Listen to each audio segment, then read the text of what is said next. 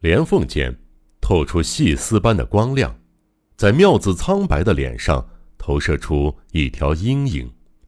他瞪大了布满血丝的双眼，透过布帘缝隙偷窥另一侧的隔间，缝隙太小了，什么人也没看见。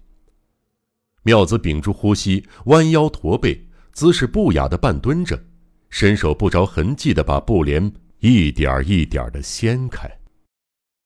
啊！埋伏在布帘后的歹徒是否会像猛兽一样飞扑上来？妙子以为自己就要气绝身亡，心跳仿佛在那一瞬间停止跳动。然而，帘后竟然空无一人。他等了许久，却始终没有动静。妙子逐渐大胆起来，慢慢的把布帘掀开一大半，整个房间尽在自己的视野下。但是，没有人，非但没有人，更找不到可以藏人的地方。明智总不会是戏弄妙子吧？可是他刻意强调了时间，看来哪儿不对劲儿。于是，妙子索性一把掀开布帘，打算踏入隔间一探究竟。只是他不过迈出一步，便怔在了原地。房间正面挂着一块布帘。颜色与他刚刚掀开的相同，大概是模仿他试裁的动作。布帘倏地拉开，对面也出现了一个人，一个美丽的女人。明智说凶手是女的，那么这位姑娘就是可恨的杀人魔鬼吗？妙子一脸铁青，直瞪着对方的眼珠，几乎就要蹦出来了。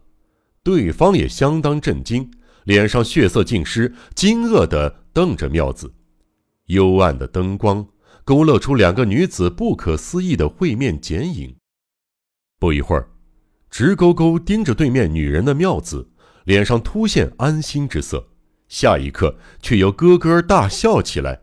笑声未落的他若有所思，惊恐的神色像一道闪电，稍纵即逝。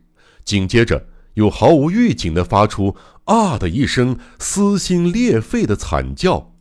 惨叫声撞到窗帘上，又弹到空荡荡的房间里，回音还没消散，妙子已经冲出长廊，跑向玄关，似乎正被幽灵或某种不明物体追赶。他头也不回地拼命一路狂奔，没想到玄关暗处冒出一个人，挡住了妙子的去路。哈哈哈！即使你想逃，我也不会放过你。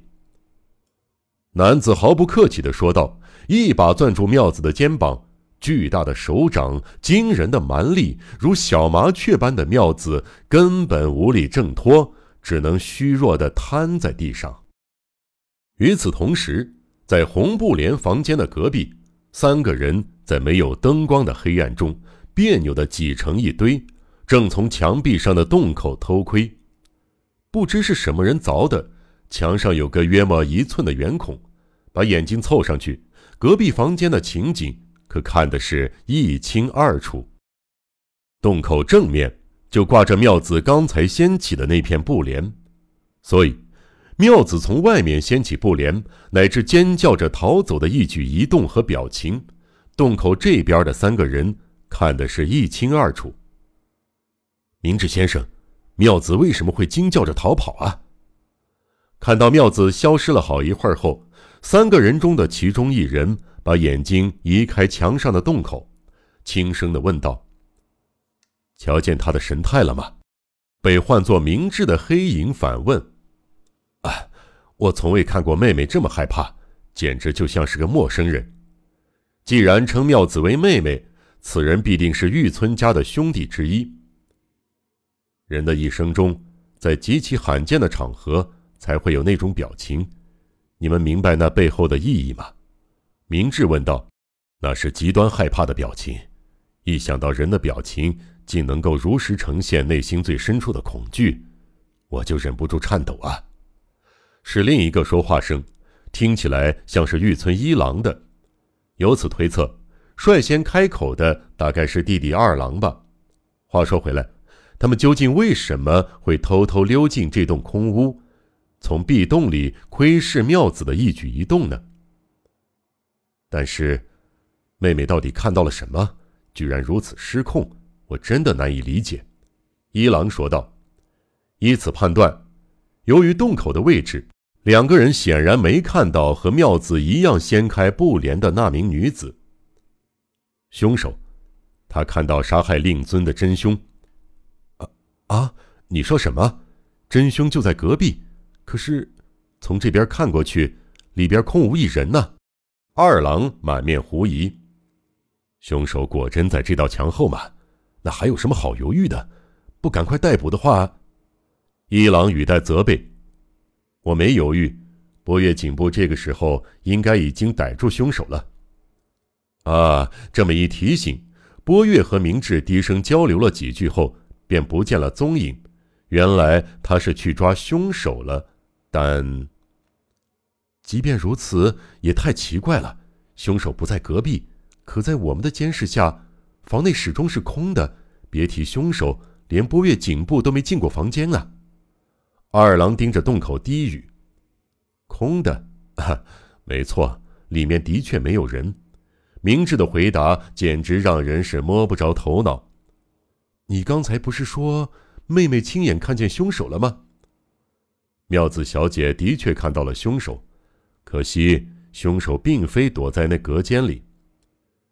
妙子看见凶手，而凶手不在隔间里，逻辑上这是完全无法成立的事实，又不是猜谜。明智究竟想表达什么？哈哈哈哈！你们会一头雾水，也是人之常情。走吧，到那隔间瞧瞧，谜团马上就会解开。明智放声大笑，两个人禁不住心头一惊，万一凶手听见了怎么办？接着，明智率先步向走廊，一郎、二郎虽搞不清状况，还是立刻跟上了。绕了一圈后，他们来到方才透过洞孔偷窥的隔间。三个人依着妙子先前的行动，从外侧轻轻掀开绯红的布帘，来进去看看。在明智的催促下，二郎率先踏入隔间。与此同时，垂挂在隔间尽头的另一处布帘也唰的拉开了，一名穿西装的男子出现在眼前。二郎与男子面面相觑，错愕的愣在当场。他不好意思的干笑了几声，呃，哎，什么呀？原来是镜子。隔间正面墙上挂着一面落地镜，无论是布帘或出现在镜面上的人，都只是映照出这一侧的影像，所以那男子其实正是二郎本人。啊，这下终于明白了，适才妙子会如此惊恐，也是这面镜子的缘故。他被自己的影子吓得落荒而逃，那么，凶手究竟在哪里？我记得你说过，妙子是因为看到凶手而受到惊吓的。一郎的脸色有些苍白，望着明智：“是的。”那么，凶手去了哪儿？哪儿也没去。凶手打一开始就不在这里。那么。一郎和二郎隐约明白了明智话里的意思，但这实在太难以置信了，叫人说不出口。妙子小姐借助这面镜子，看到真凶可憎的行姿，最后还是明智一语道破：“啊啊！这么说，难道难道？”一郎忍不住大叫：“你你是在指控妹妹杀害亲生父亲吗？”二郎气势汹汹的逼问：“刚才不是让两位看了证据吗？”明智语气冷静的反驳。妙子小姐看到镜中的人影，先是吃了一惊，接着便和二郎一样扑哧一笑，因为他发现这不过是面镜子，但他的笑容稍纵即逝，换上一副惊骇的恐怖神情。从他的嘴里发出让人头皮发麻的惨叫。世上有谁瞧见自己镜子里的影像会吓成这样？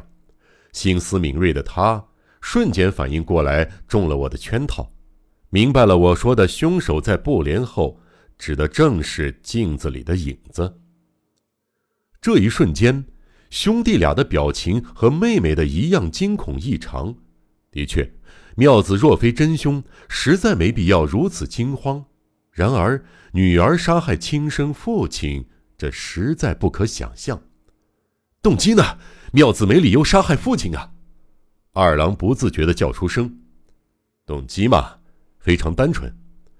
明智丝毫未显慌乱，因为妙子不是两位的妹妹，更不是单太郎先生的女儿。明智的语调沉稳。但内容无异于晴天霹雳，这一番话太出乎意料了。一郎与二郎被这句话惊呆了，顿时无言以对。堂堂的明智小五郎不可能信口雌黄，无论是妙子刚才失控的表情，还是明智的结论，似乎都不是谎言。那么，妙子究竟是谁的女儿？她怎么会在我们家里？我是看着妙子长大的呀。一郎极力的抗辩：“两位千万别惊讶，其实妙子是怪贼奥村元造的亲生女儿。”啊啊！这简直荒唐！哈，两位会怀疑也是很自然的，但经我调查，这就是不可更改的事实。婴儿呱呱坠地不久，就在医院被调了包。老谋深算的奥村元造收买护士。将偶然同时出生的亲生女儿不着痕迹的和两位的亲妹妹换掉。啊啊！那么，难道那个叫文代的恶贼女儿？没错，文代小姐才是你们的血亲妹妹。我有确实的人证，当时的那名护士还在人世。可是，为什么原造要做出那么没有人性的事儿？我无法理解。二郎插话。当然是出于恶毒的复仇心理，他企图透过这种手段让女儿在玉村家长大，等到她懂事后再找机会前来相认，要求她协助复仇，这岂不是最心狠手辣的阴谋？你们视为亲妹妹疼爱的妙子小姐，就是复仇魔鬼美丽的复仇使者。女儿被仇敌的家庭视为一份子，对恶魔来说，没有比这更好的事儿了。经明智说明，一郎与二郎逐渐想起一些疑点，因为深信妙子是亲妹妹，他们从未怀疑过什么。但此刻一一回想，妙子的行动平素就有可疑之处。明智继续说：“如果妙子是恶魔的女儿，先前解不开的谜语不就立即辨明了吗？显然凶手潜伏家中已久。”无论门窗锁得多牢不可破，监视多严密，倘使凶手是家里的一员，根本无从防范。我懂了，请让我们见见妙子，我想听他亲口承认，妙子应该已经被波月警部逮捕了吧？二郎焦急地打断明智：“是的，两个人此刻待在另一侧的房间里。另外，我还找来了一个你们意想不到的共犯。”和刚才提到的老护士，明智说着，迈开步前往凶手所在之处。